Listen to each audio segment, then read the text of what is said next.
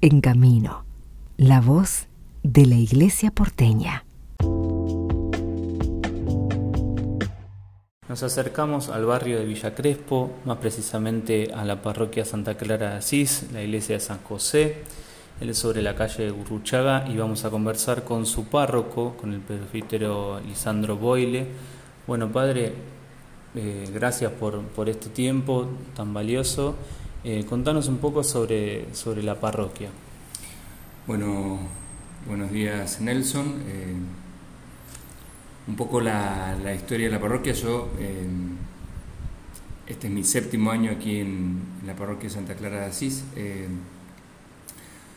tiene una, una particularidad, la parroquia está ubicada en, en la calle Burruchaga 1012, en lo que era el, antiguo predio de las, eh, de las hermanas eh, de San José, ¿no? el arzobispado tiene el, el templo como en, eh, como lugar sagrado. ¿no?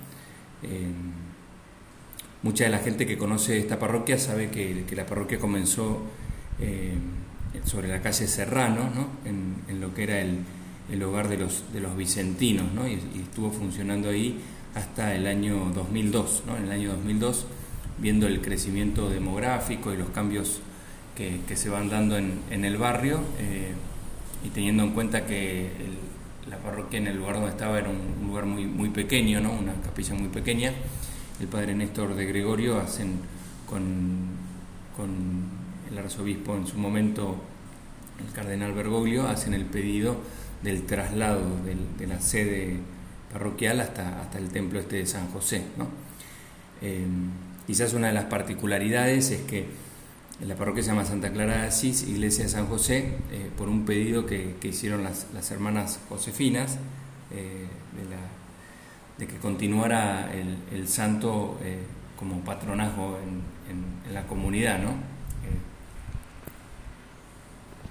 por eso si, si, vos venís al, al templo, ¿no? en, el altar mayor, bueno, está arriba sigue estando San José, que era la capilla de ellas, la capilla del colegio y eh, en un costado está Santa Clara y, al lado está San Francisco de Asís. Ahí déjame hacer el recorriendo el templo, eh, la verdad que es muy lindo, tiene una belleza arquitectónica en los vitrones, las imágenes, es, digno de visitar y poder conocerlo personalmente por su belleza que, que también inspira e invita a la oración. Sí, sí, el templo eh, bueno, está restaurado completo en, estos últimos años, con, con, algo de muchísima generosidad de, de, la comunidad en lo que es el, cuidado y, y, el respeto de lo sagrado. Eh, y es como vos decís, es un templo armónico, el, el, centro del templo es el sagrario, el sagrario es una obra de, de Payarol de una, de una hermosura impactante, ¿no? con, con, todo lo que implica la custodia de, la Eucaristía, ¿no? los ángeles, los signos, eh, la verdad que una obra maravillosa como sagrario, ¿no? como, como lugar de reserva de la Eucaristía. Y sí es lo que vos decís también, que tiene, bueno, los vitrales son, son eh, impactantes, están muy bien cuidados. Los vitrales de, de, abajo son todas cuestiones de la Sagrada Familia, eh, como como desde el punto de vista bíblico, en el acompañamiento de la Sagrada Familia, y después eh, en la nave eh, superior, sobre, sobre la bóveda, todos los vitrales son en torno a eh, como las virtudes domésticas de la Sagrada Familia. Contanos un poco de, la realidad del de radio parroquial, de la zona pastoral de acción que, que tiene esta, esta parroquia. El radio parroquial es un radio eh, que con la particularidad de, lo que es un, barrio comercial, ¿no? Eh, es un barrio de, mucho movimiento en torno a los outlets y en torno a la compra eh, puntualmente de lo que es ropa en este, este, de este lado de, la avenida Córdoba, por así decirlo. Es un radio que ha cambiado muchísimo en su origen vivían más eh, familias eh, de la colectividad judía. Eh, lentamente, a partir de la instalación de todos estos outlets y de la venta de, de esas casas, fue modificando mucho y es verdad que en los últimos tiempos eh, hay muchísimo crecimiento en, en, torno a lo que son las, las, obras edilicias de muchas torres, con lo cual eh, el barrio está, está cambiando mucho. Es un barrio con mucha afluencia de, extranjeros en, que hace alusión a, las compras de los locales y también de extranjeros que se fueron ubicando porque hay eh, departamentos monoambientes, hay alquileres temporarios y, toda esa realidad que, que, los que vienen de afuera por ahí eh, necesitan. Sí sigue quedando un, resabio de, muchas familias tradicionales que son las que hacen parte de la comunidad y eh, sigue teniendo un, registro de un, barrio como en, muchas cosas familiar, ¿no? O sea, si bien durante el día tiene un impacto importante en lo que es lo, comercial, eh, después sí te das cuenta de que, bueno, que es un barrio con, con, la particularidad y la serenidad de, casas bajas, ¿no? no es un barrio con, con mucha necesidad en torno a lo a lo social, hay algunas personas eh, o algunas familias puntuales que sí, que sí se las asiste, pero, pero fue modificando muchísimo a lo que era antes eh, esta zona. Eh, creo que puntualmente por lo comercial y por, por los negocios gastronómicos y, de ropa. la circulación de gente y este cambio del, del barrio también ha cambiado a, a, la, a la parroquia, al, lo imagino por, por la cantidad de gente que, que por ahí asiste los fines de semana. Eh, ¿Ha cambiado también la, respuesta pastoral a eso? Sí, la respuesta pastoral cambió en torno a, algo eh, muy visible que es la, apertura del templo. ¿no? Puntualmente, eh, la apertura del templo por la mañana con el cuidado que requiere por la tarde y el fin de semana en horario corrido.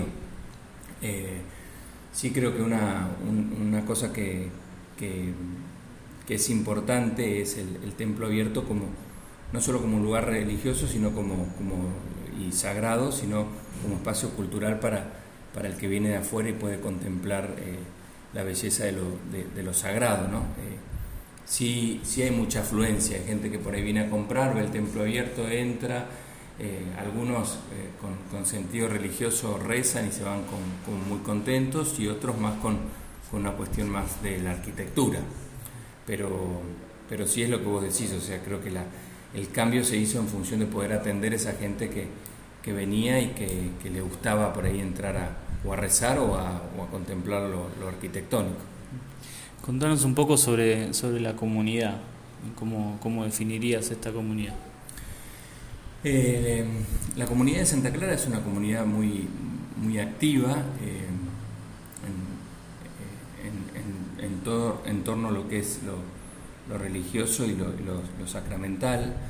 Eh, quizás la fuerza más importante yo la pondría como, como en, tres, en tres patas. ¿no?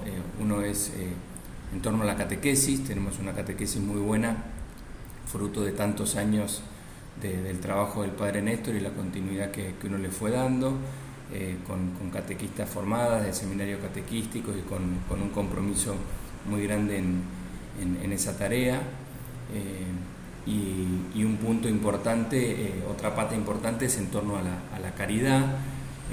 nuestra Caritas es una Caritas fuerte, quizás hoy una Caritas que fue modificando su, su atención, ¿no? después de la pandemia fuimos dando cuenta que, la atención que hacíamos por ahí más eh, eh, diaria de la gente que venía se tenía que transformar en, algo más que, se lleve a los lugares donde lo necesitan y no esa asistencia eh, que venían todo el tiempo como hacia acá, sino bueno, derivar las cosas directamente donde lo necesitan y organizar, organizar puntualmente la caridad porque no es nuestro radio parroquial el más necesitado, ¿no? todas las iniciativas eh, de Caritas siempre son, son pensando en el bien del prójimo, en la optimización de los, de los bienes eh, y de los dones y, creo que esa es, una segunda pata muy, muy importante, ¿no? el, trabajo que se hace desde ahí eh, es muy bueno y, además saber que, bueno, que por ahí lo que nosotros no necesitamos en el conurbano sí se necesita y entonces bueno, directamente derivarlo y que otros puedan eh, recibir esas, esas donaciones. ¿no? de la mano también de la ayuda que hacemos a, los hospitales, ¿no? Bueno, a mí el tema de los hospitales es, es una, una cuestión personal importante y, hacemos una, una, ayuda importante en los, en los hospitales, en la atención y en lo que, en lo que van necesitando. Y creo que una tercera eh, pata importante es en torno a la Eucaristía, eh, con, con, bueno, con, los ministros y la atención de, de los enfermos, pero puntualmente eh, con, con, toda la formación que requiere. ¿no? Desde hace varios años acá en, en Santa Clara damos un curso sobre la Eucaristía todos los años en preparación a la fiesta del Corpus. Nuestra santa tiene la Eucaristía en, su mano, entonces siempre me pareció importante como que la gente descubra que Santa Clara cuando tomó la, Eucaristía en, ese momento histórico contra, contra los saracenos, contra esa invasión, no fue solo y exclusivamente porque lo tenía cerca, sino por una cuestión de convicción. Bueno, eh, es quien nos protege Así que esas serían como las, las tres patas, ¿no? la, la, catequesis, la, caridad y, los ministros de, la Eucaristía. Sin duda que estas tres patas se unen en, en la celebración domingo tras domingo de, de, la misa, ¿no? todos nos alimentamos de lo mismo, del mismo eh, Jesús. Así que eso sería más o menos el, el planteo. Contame lo de la tradición de Santa Clara. Bueno, un, un punto importante es lo que lo que me preguntas en torno a la tradición de, las ofrendas o, lo que las novias tradicionalmente traen como ofrendas a, Santa Clara, los, huevos, em, que es puntualmente algo que se hacía en la, antigüedad, llevar a los, a los monasterios eh, esa ofrenda para que se rezara por, la familia que, comenzaba, ¿no? Eh, pensando puntualmente eh, que como en el huevo está todo lo, en potencia para, la vida, ¿no? Entonces, esa tradición, eh, sin duda que tiene una catequesis detrás y, la parroquia lo fue haciendo, ¿no? Que es importante la ofrenda, sí, es importante que la familia venga, sí, pero lo más importante es que la, familia sepa que, se reza la misa por, esa familia que comienza y que en definitiva lo que se le está pidiendo a la santa no es eh, que no llueva en, la fiesta, sino que que la familia esa empiece en paz. Eh, y, sabemos perfectamente que parte de, la paz de la familia es puntualmente que todo lo que proyectaron, que todo lo que soñaron, que, todo lo que habían previsto para, para su casamiento, para su celebración, se pueda llevar a cabo. Entonces, como que el registro no es si, llueve o no llueve, sino la paz con la cual se puede comenzar esa familia y se puede vivir ese día. Todas las ofrendas que se traen a la parroquia, que son muchísimas, eh, como el desafío es rezar por esa familia, van al seminario, eh, van a las noches de la caridad de, distintas parroquias y también van al, hogar de Caritas de, la arquidiócesis. Y mirando para adelante, eh, ¿qué desafíos pastorales ves que, la parroquia tiene por delante, que tiene por descubrir, alguna intuición? Yo creo que no, no, solo en, torno a la parroquia, sino en torno a, algo más eh, como diocesano. Em, para mí las, la, formación y, y, el cuidado de lo, de lo, sagrado, de lo religioso, de, la belleza em, como del templo, de lo, que, de lo que se va logrando cuando la persona eh, puede entrar al espacio como, como religioso, eso me parece eh, muy importante de la mano de descubrir cuáles son las necesidades. A veces da la sensación de que nos, nos, ocupamos mucho de, cuestiones de caridad, que, son importantes, pero, pero por ahí uno desatiende otra, otra necesidad que es en torno a la vida espiritual. ¿no?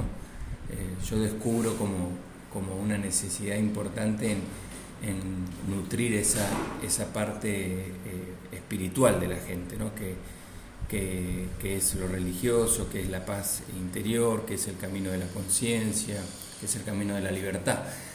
Eh, aquí estuvo un, padre que fue muy importante, que fue el padre Mandrioni, Héctor Mandrioni, monseñor Héctor Mandrioni, y cuando yo llegué eh, a la parroquia coloqué una frase de él que está puesta en, la puerta como, como desafío para el que ingresa al templo. ¿no?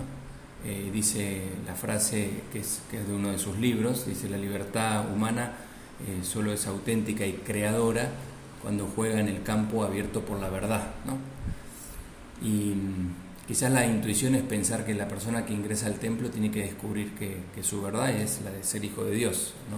como amado por Dios, eh, que, pueda entrar y conectarse con, con este Dios de, la ternura y la misericordia y que al salir del templo se sienta libre, ¿no? porque lo, lo, más atractivo de lo que Dios nos dio fue, fue esa libertad. Entonces, yo pienso que el crecimiento tiene que ser como en, en, la vida espiritual, en el camino espiritual, que las personas con las cuales eh, uno se va tocando eh, sepan como que lo que uno hace acá es dar a conocer a, Jesucristo, enriquecerles la vida y, que como respuesta a ese enriquecimiento es un crecimiento en su vida eh, espiritual.